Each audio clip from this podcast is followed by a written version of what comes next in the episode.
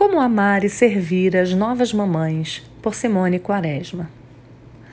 A gravidez e a chegada de um filho são momentos esperados e desejados para toda mulher. Desde meninas, elas brincam de cuidar de bebês e mais tarde suspiram ao ver suas amigas se tornarem mães.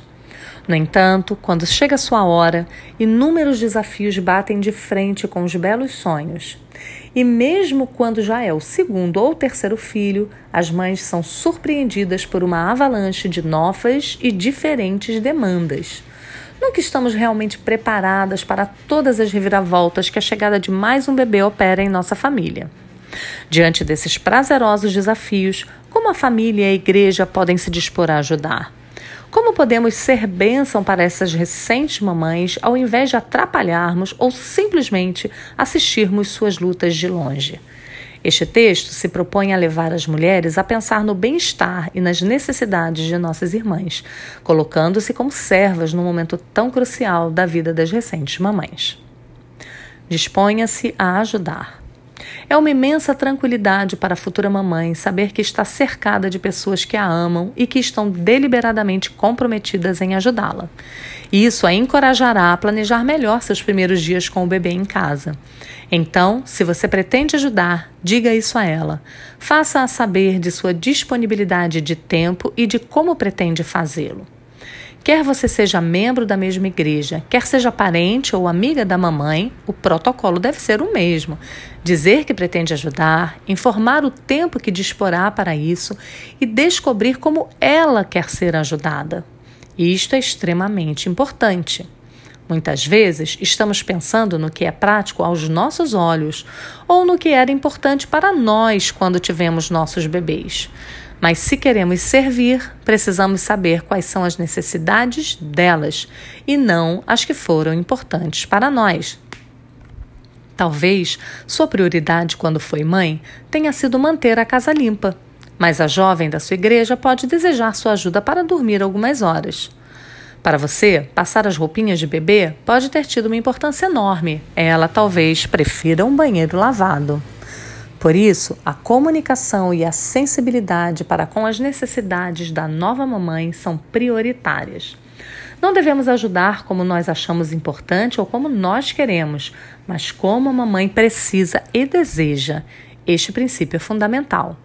Eu sei que nós, as senhoras mais velhas e experientes, muitas vezes temos caminhos mais práticos e rápidos, mas é importante sabermos respeitar a nova mamãe e deixá-la, por vezes, descobrir sozinha estes caminhos. Cuidado com o excesso de palpites e com a soberba. Este é um problema difícil de administrar. As mulheres mais velhas correm o risco de se intrometer demais, como se a sua maneira de lidar com os filhos e suas técnicas de fazê-los dormir ou de aliviar as cólicas fossem as únicas viáveis. Elas devem cuidar para não se excederem, querendo que as mais jovens façam tudo como elas fizeram. Por outro lado, as mulheres mais novas muitas vezes são orgulhosas e não admitem ser inexperientes e carecentes de bons conselhos sobre coisas básicas do dia a dia do bebê. Escutar as mulheres mais velhas de sua igreja, ao invés de buscar informações e conselhos em redes sociais, é uma boa demonstração de humildade e sabedoria das mais jovens. Esta pode ser uma relação riquíssima de troca entre as gerações. Basta bom senso e humildade de ambas as partes para que todas saiam ganhando. Mobilize as mulheres da sua igreja. Esta é uma prática muito comum nas igrejas dos Estados Unidos. Acompanhando algumas amigas que tiveram bebês enquanto moravam naquele país, eu e algumas moças de nossa igreja começamos a imitá-las há alguns anos.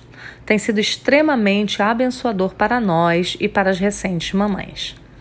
A cada grávida que aparece na igreja, nos mobilizamos.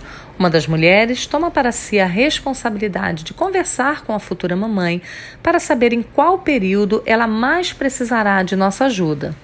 Por vezes, nas primeiras semanas, ela tem muita ajuda da família e ocasionalmente não necessita do suporte da igreja.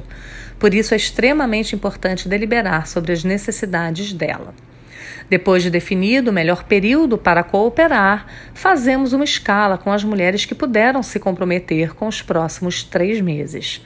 Cada uma fica responsável por levar comida uma semana.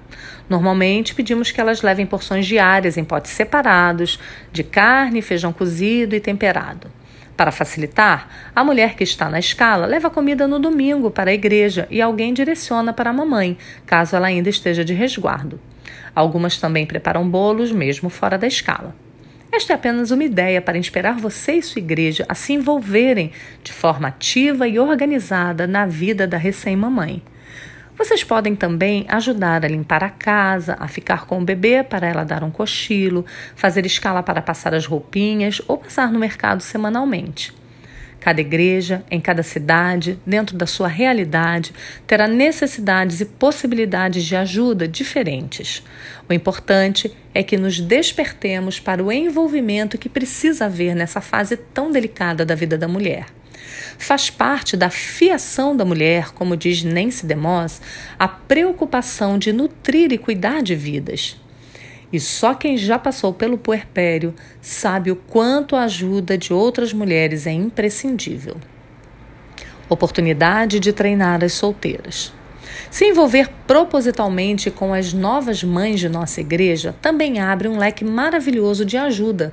Preparar as que nunca foram mães, como é difícil para as moças que nunca lidaram com os improvisos e tempestades da maternidade dar de cara com o primeiro filho e com todas as demandas desta nova função. No entanto, se ela for treinada para isso, as dificuldades serão amenizadas pela prática. Trocar uma fralda, lidar com o choro do bebê, com as cólicas, com as noites sem dormir, pode se tornar um desafio menos gigantesco se as moças estiverem por perto, observando e ajudando as mamães. Criaremos então um ambiente de cooperação mútua que facilitará a vida das mulheres de nossa igreja e que criará laços de amizade e gratidão entre elas aproveitando para dar dicas de bons modos. Também faz parte de nossa função como mulheres mais velhas ajudar na questão da conveniência das visitas às mamães que acabaram de ter bebês. Algumas não fazem ideia e outras simplesmente se esqueceram de regrinhas que precisam ser observadas. Estas regrinhas servem para as mulheres da família também. Pergunte se a mamãe quer ser visitada no hospital. Muitas vezes ela está com dor e tentando amamentar e receber visitas pode não ser uma boa ideia. Se ela já estiver em casa, pergunte se está recebendo visitas e se o horário é apropriado. Lembre-se que nas primeiras semanas a mulher passa a maior parte do tempo de camisola e ter que trocar de roupa e se arrumar para receber visitas é um contratempo pelo qual ela talvez não queira passar. Seu horário é que precisa se adaptar ao dela e não o contrário. Não vá visitar o bebê se estiver doente e evite levar crianças barulhentas. Seja breve, breve mesmo. A mãe pode estar precisando amamentar, comer ou tirar um cochilo. Pode ser que ela não tenha coragem de dizer que já está na hora da visita acabar. Por isso, você deve estar com o desconfiômetro ligado. Não aceite lanchar ou almoçar na casa da nova mãe. O horário de sua visita pode coincidir com o único horário que a pobre mãe conseguiu se alimentar. Se este for o caso, ela irá te oferecer, mas lembre-se que tem sido uma luta providenciar o que comer, tendo tantas demandas com o bebê. Não seja você a comer o último pedaço de bolo que estava guardado para a amamentação da madrugada. Seja aquela que leva a comida e não aquela que consome a comida que ainda tem na casa. Antes da visita, pergunte se ela está precisando de algumas frutas ou que você dê um pulinho na farmácia, se há fraldas suficientes. Não pegue o bebê no colo sem pedir aos pais e lave sempre as mãos quando chegar. Aproveite a breve visita para incentivar a família e orar com eles. Algumas palavras de encorajamento podem chegar num momento extremamente delicado de conflitos e dúvidas e serem como um bálsamo. Dizer que conhece suas lutas e que este período logo vai passar pode ser justamente o que a nova mãe precisa ouvir naquele momento. Agindo com sabedoria e colocando o bem de nossas irmãs como prioridade, estaremos obedecendo ao Senhor e contribuindo para o fortalecimento da Igreja de Cristo neste mundo. Por isso, as mulheres mais velhas devem sair de seu conforto e oferecer seus anos de experiência como ajuda à nova geração. Devem ser abnegadas, amorosas, cuidadosas e pacientes em ensinar as mais novas a arte de serem boas esposas e boas mães elas receberão do Senhor a recompensa. Acaso não erram os que maquinam o mal? Mas amor e fidelidade haverá para os que planejam o bem. Provérbios 14, 22. Este e outros artigos você poderá ler no blog www.mulherespiedosas.com.br.